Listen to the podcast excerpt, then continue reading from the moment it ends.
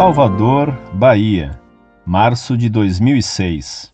Paz e bem, caros irmãos da Monfort, se vos incomodo uma vez mais, é em decorrência da vossa competência e seriedade, e também por estar com certas dúvidas. Em meu curso de História, estou estudando a Idade Média Central e a Baixa Idade Média. Segundo minha professora, os camponeses estavam excluídos do culto católico, pois não entendiam a cerimônia, já que ignoravam o latim. As cruzadas foram justamente formas de expressar a espiritualidade, pois a missa não supria as necessidades camponesas. Além disso, segundo a professora, as mulheres não teriam espaço na igreja, por isso faziam parte de grupos evangélicos heréticos, como os valdenses, por exemplo.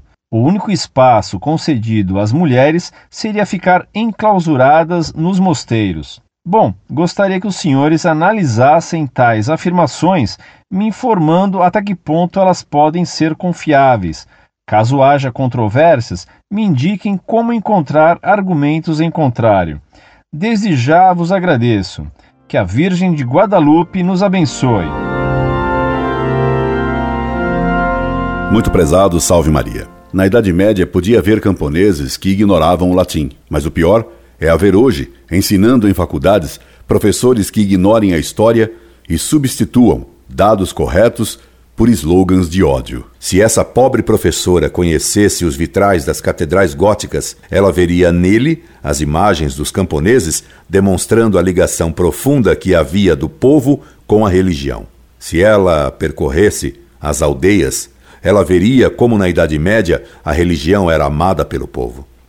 Se ela tivesse um mínimo de conhecimentos históricos e um mínimo de diminuição do seu ódio cego, ela saberia que já na gruta de Belém, Cristo fez os anjos convidarem os pastores a virem adorá-lo.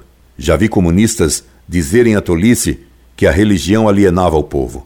Agora, essa professora diz o oposto, que os camponeses eram excluídos do culto. Contradições de quem calunia e que essa pobre professora ignora as coisas mais corriqueiras da Idade Média, se vê quando ela reúne duas mentiras numa só frase: que as mulheres e os camponeses eram excluídos do culto e da vida da Igreja na Idade Média. Que ela explique então como existiu Santa Joana d'Arc, que era camponesa e santa. Que ela explique como existiu Santa Catarina de Siena, que teve um papel tão grande no retorno dos papas de Avignon para Roma. E ambas Santa Joana d'Arc e Santa Catarina de Siena não viveram enclausuradas em mosteiros, mas exerceram uma atividade pública muito grande. Que essa professora explique a condessa Matilde de Canossa e Santa Isabel de Hungria, que explique Santa Margarida de Cortona, que explique Santa Clara e tantas outras centenas de mulheres santas